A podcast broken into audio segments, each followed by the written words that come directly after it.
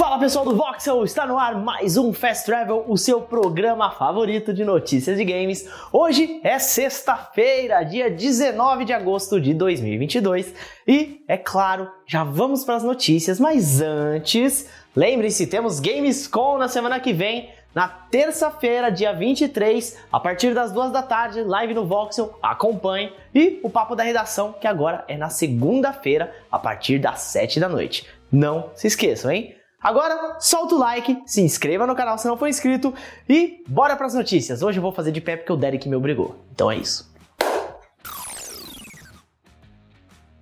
Bom, pessoal, vocês se lembram na semana passada que a gente falou, deu algumas notícias aqui sobre supostamente a Sony pagar os desenvolvedores para não colocar seus jogos no Game Pass? Pois é, essa tretinha deu uma continuada e tem coisas dos dois lados. Então, as duas próximas notícias a gente vai falar um pouquinho sobre esse negócio do Game Pass versus PlayStation. O roteirista do Forspoken, sabe? O jogo que foi adiado aí. Então, o roteirista do Forspoken falou com todas as letras em um programa que a Sony realmente se aproximou da, da desenvolvedora do Cult of the Lamb e pagou para que eles não colocassem o jogo no Game Pass. Como eu disse, quem falou isso foi o roteirista do futuro Forspoken, que se chama Gary Wita. Ele falou isso durante um programa do Kinda Funny Games. Ele soltou o verbo, tá? Segundo ele, entre aspas, alguém me disse que parte das razões que impediram o jogo de estar no Game Pass foi a Sony os pagar para manter o jogo fora do serviço. Ainda que ele não tenha revelado suas fontes, vale lembrar que nos últimos dias esse foi um dos assuntos comentados no meio do videogame, justamente que foi por conta da resposta da Microsoft ao CAD aqui no Brasil, onde a empresa alegou justamente que a Sony estaria realmente pagando outros estúdios para que mantivesse seus jogos fora do catálogo do Game Pass. Bom, gente, e tem um segundo capítulo agora mais em favor do Game Pass, que é o seguinte: Death Stranding pode estar chegando ao serviço. Pois é.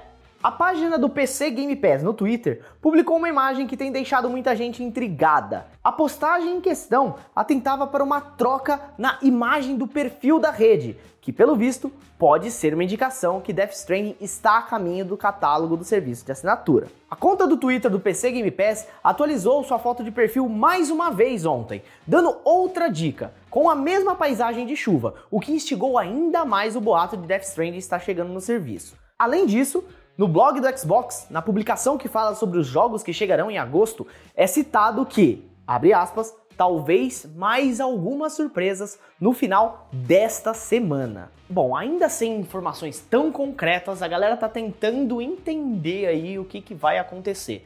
Então, apesar da gente estar tá gravando isso aqui ainda na quinta-feira, amanhã, ou você está assistindo agora na sexta-feira pela manhã, já pode ter mais coisa rolando e chegar de surpresa um Death Stranding no Game Pass. Fiquem ligados aí. Bora para a próxima notícia. Gente, vocês se lembram da Embracer Group?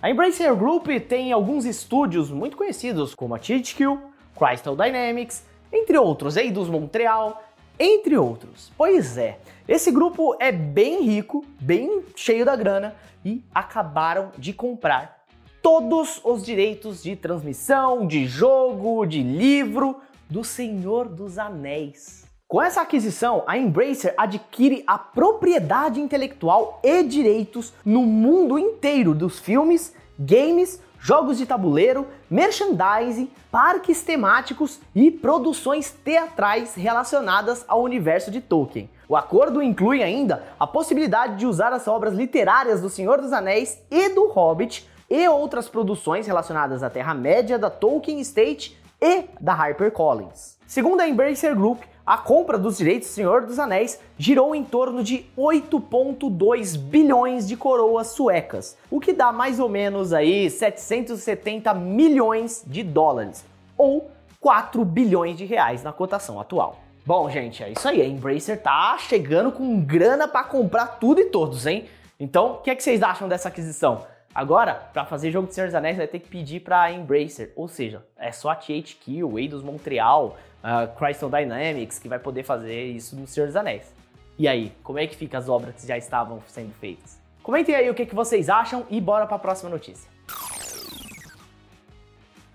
Bom, gente, e para você que estava empolgado esperando ou não, vazou absolutamente tudo de Dead Island 2. Pois é, vazou capa, vazou imagens, vazou algumas partes de roteiro, enfim, vazou uma cacetada de coisa. Já faz mais de 10 anos, né, desde o lançamento do primeiro jogo. Lembra aquele lá que tinha aquele trailer incrível na E3 que a gente se sentiu muito enganado?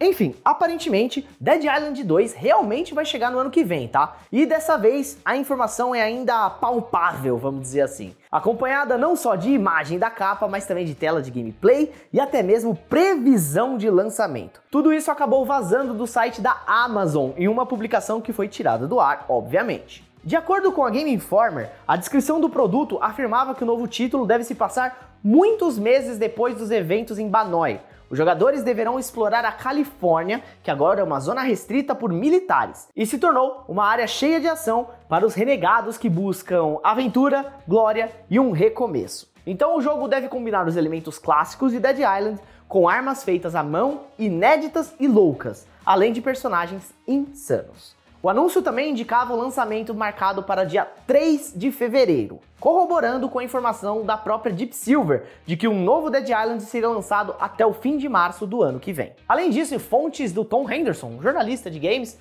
afirmam que o jogo vai aparecer na TGA 2022. Então, vamos ficar ligado aí. O que, que vocês acharam dessa notícia? Estão empolgados para Dead Island ou acham que vamos ser enganados novamente com um trailer majestoso? Comentem aí e bora pra última notícia do dia. Sim, vai ser um pouquinho maior Fast Travel hoje. E agora você que quer montar seu PC gamer, uma notícia muito boa. Isso porque a AMD e a Nvidia afirmam que os preços das placas de vídeo vão cair agressivamente em breve. Segundo o Videocards, a Nvidia deve cortar principalmente o preço das GPUs de alto desempenho, como a 3090 e a 3090 Ti. A empresa está focada em acabar com os estoques da linha RTX 3000, visto que as novas RTX 4000 vão ser lançadas em breve. Outro importante ponto dessa estratégia, de acordo com fontes da cadeia de suprimentos consultadas pelo MyDrivers, seria oferecer preços menores do que a AMD, já a AMD também está preparando reduções na linha RX 6000, já que vai lançar a Radeon RX 7000 em novembro. Bom, gente, não é raro essas empresas armarem suas estratégias de acordo com o preço da outra, né? Já, pô, eles estão vendendo mais barato, então vamos tentar vender mais barato também. E a competição é muito boa para quem quer montar o seu PC gamer, né? Então, vamos aproveitar esse final de ano aí que parece que vai ser interessante. Bom, pessoal, esse foi o nosso Fast Travel de hoje, dia 19 de agosto de 2022, sexta-feira. Muito obrigado a você que acompanha a gente aqui no YouTube e você também que ouve pelo Sidecast, o podcast do Voxel. Deixa o like, não se esqueça de se inscrever no canal, é muito importante pra gente. Eu sou o Juan, vocês podem me seguir nas redes sociais, arroba Juan Segrete, no Twitter e também no Instagram. Eu vou ficando por aqui e até mais. Até o Papo da Redação segunda. Tchau.